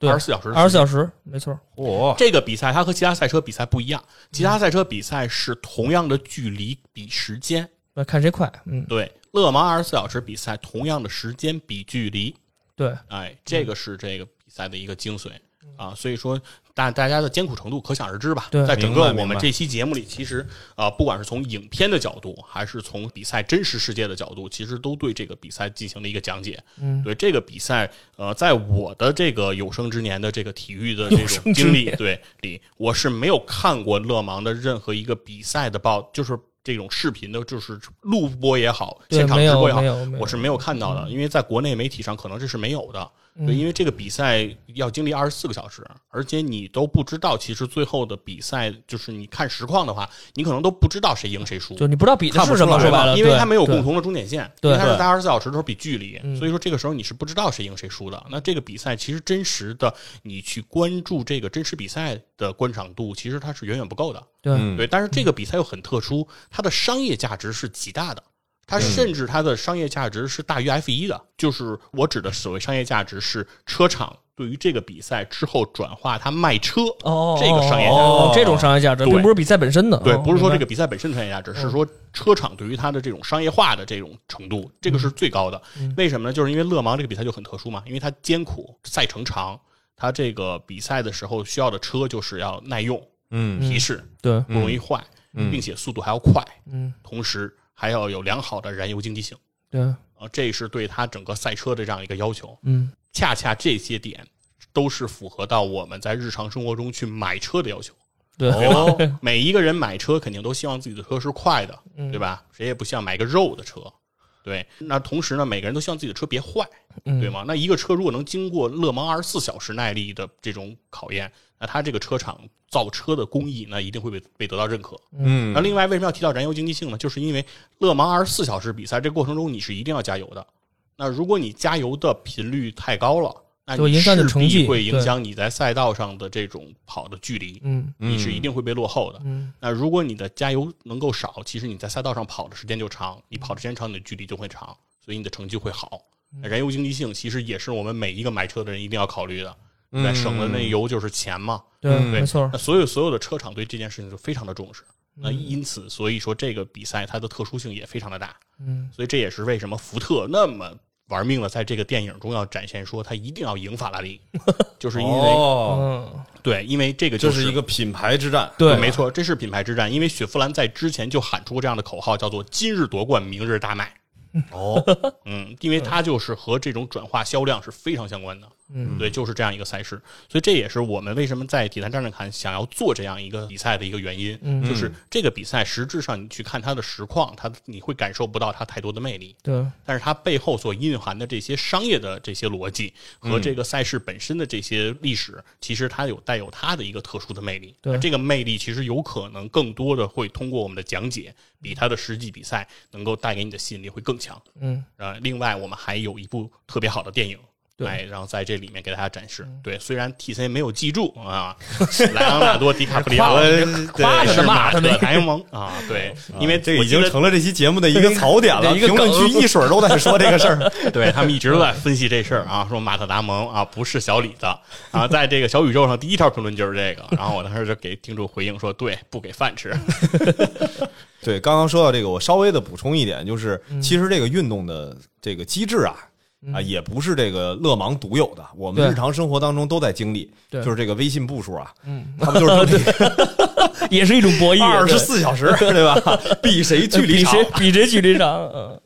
比谁走的稍微打个岔，我觉得嗯。正好咱们把这个所有期的节目也都聊完了。哎对，哎，佛爷，你看最后再收个尾吧。嗯，呃，对，最后呢，其实也是希望大家能够在我们本期的这个节目下面吧，多给我们做一些留言。然后我们今天其实讲了很多，就是关于我们节目的一些总结也好，然后一些查缺补漏也好，一些补充的说明也好，背后的故事也好，其实更多呢，其实也是希望更多的人去了解《体坛站着看》这个节目。对哎，再重复一遍四十二那句话吧。我觉得，哎，还是拿这句话做结尾啊最合理。就是我不看球啊，但是就是喜欢听你们聊。